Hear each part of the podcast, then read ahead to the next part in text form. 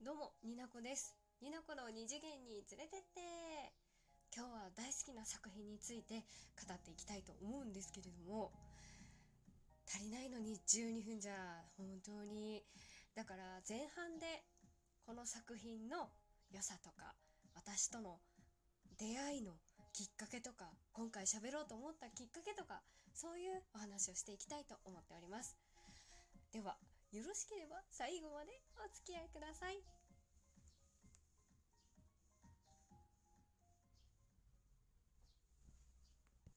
はい、というわけでやっていきたいと思います。皆さん、私が今日喋るのは、犬夜叉という作品でございます。私32になったのかな？私と同世代の人は絶対聞いたことはあると思います。私より下の世代については、えー高橋留美子先生の書く作品あの世代じゃない方もいるとは思うんですけれども多分ちらっとは見たことあるんじゃないかな犬夜叉、うん、今言いましたけれども犬夜叉っていう作品はもうすでに完結しております。漫画原作の私はアニメから入りました。高橋留美子先生ですね。が書かれているあの「週刊少年サンデー」で連載された少年漫画となっております。連載時期が1996年から2008年だから何年ですか？8年間ですか？なんかそんな気がします。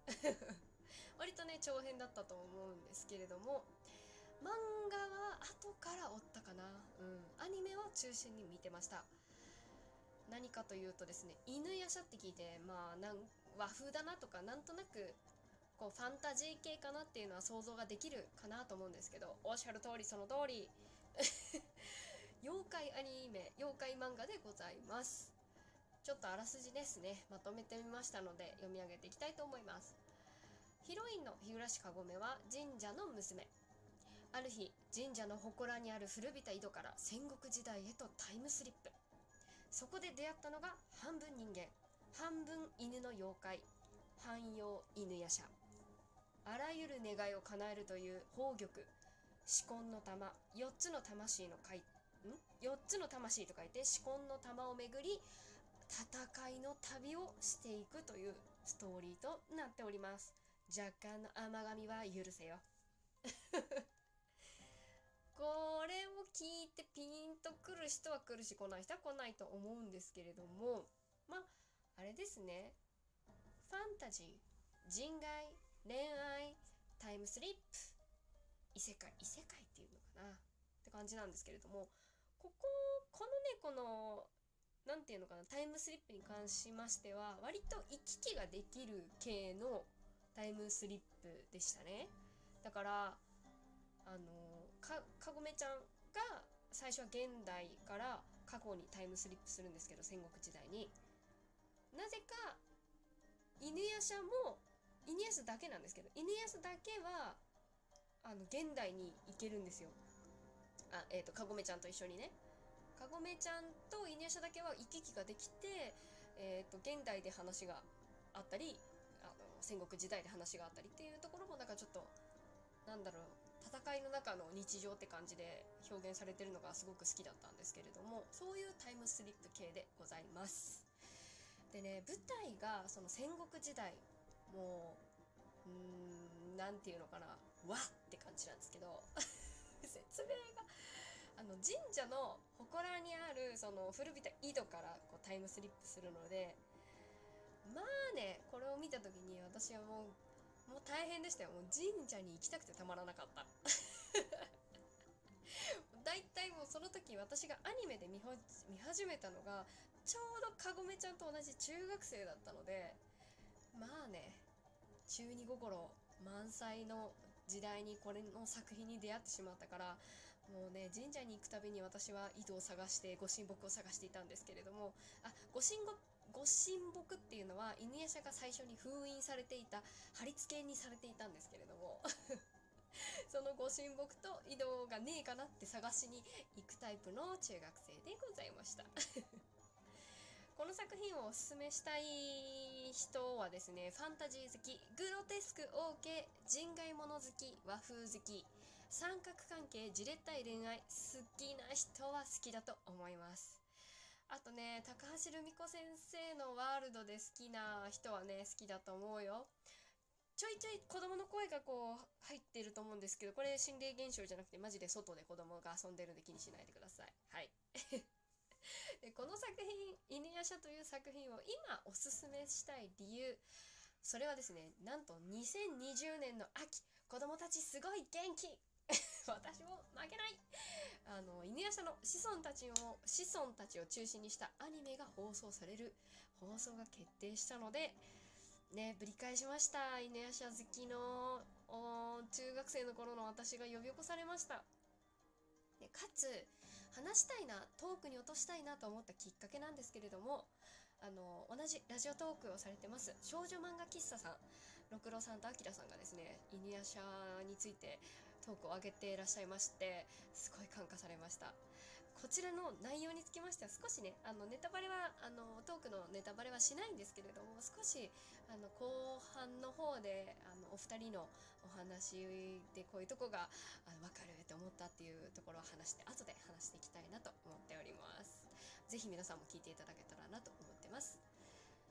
で私と犬夜叉少し喋りましたけれども出会ったのがちょうど中学生の頃アニメから入りました。のねちょうどねゴールデンタイムにアニメがやってた時代なんですね。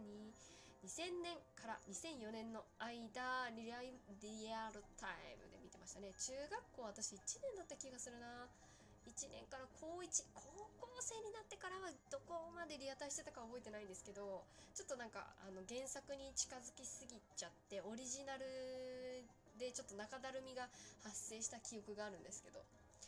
割と最初の方3年間はしっかり見ていたっていう記憶があります。何せねオタク仲間がいたんで中学校に。もう毎週毎週ねあの犬夜叉の話をしてキャキャキャキャって言ってましたんでね。ヒロインの日暮かごめちゃんがね中学生15歳の中学生ちょっとお姉さん私にとっては。で私が13歳になこですね。になこ13歳。オタクオタクの花開花しきりました。もうまさにまさにこの頃はね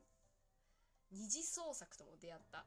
タイミングでございましてめちゃくちゃドハマりしましたね。はいこの話は後でしたいと思います。で犬夜叉の、まあ、原作の方ですね。漫画についてなんですけれども高橋先生があのもともとそういう描き方をされるタイプじゃなかったと認識はしてるんですがこう妖怪漫画っていうこともあって結構おどろおどろしさとかその和の美しさを表現するなんか筆ペンで描いてるようなところが多分背景とかかななんかあってですねあのすごいね好きですね。漫画も集め出したんですけど漫画の背表紙とかも割とこう割となんか地味色というかあのおどろおどろしい色なんですけどねなんかやっぱ世界観を、ね、カバーからちゃんと表現してるのですごい好きでしたね。あとなんかこうなんだろうね高橋先生のあのギャグのところすごい好きなんだよな。効果音。ピッターンとかさ。あと何かあったかな。ちょっと今パッと浮かばないんですけど高橋先生だなみたいな表現でめちゃくちゃ漫画の中にこう散りばめられてて。かおどろおどろしいとか恋愛のあのキュンキュンとかズンズンとかなんじゃこいつらみたいなこの三角関係イライラみたいなだけじゃなくて 本当なんかこう緩急があってすごい作品としてもねよかったいいシリアスな面とおどろおどろしい怖い面と人間の美しさ儚さを表現してるのがとても素晴らしい作品ですね。あとなんか妖怪漫画ですけど、まあ、幽霊的なところもねなんか作品の一部でストーリー上あったのが怖かったの覚えてますね。なんかやっぱりこの作品を書くにあたってルミ子先生もいろいろリサーチしたんじゃないかなって思うちょっと怖さも感じるのがありましたね。名前忘れたんですけど。なんか最初の方ねあ妖怪が出てくるんですけどなんか幽霊の女の子が成仏できなくてその子を成仏させに来る子供をあやす系のあ妖怪だったんですけどねなんて名前だったんですかねちょっとなんで調べてなかったんですけどね。早口。うん怖かったの覚えてますね。で漫画の方はそういうイメージですね。妖怪アニメっていろいろある中で私世代ぴったりの世代リアタイできるタイミングで、まあ、出会ったのも良かったと思うんですけどこの犬夜叉のアニメに関してはね私がもう一番に推していきたいのが BGM なんですよ。あのアニメ見なくてもいいのであの犬夜叉の BGM でちょっと検索して聞いてほしいんですけどめちゃくちゃかっこいいから。なんかバラエティ番組とかでもなんかよく使われてるすごいね和を表現する時に重宝する BGM なんですよ。バトルものもそうだしなんか切ないところの曲もねめちゃくちゃかっこよくて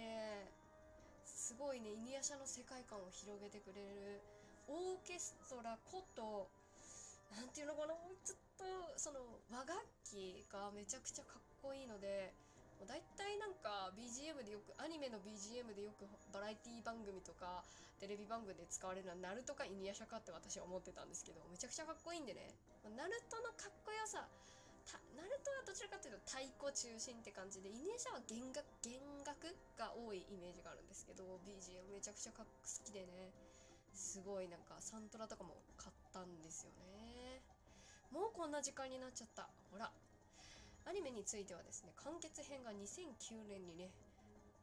あのあったので全部見たんですけど是非皆さんも犬夜叉ちょっと調べてくれたら嬉しいなと思ってます。もちろん時間は足りないので後編に続けていきたいと思います。よかったら後編も続けて聞いてください。ではまたになこでした。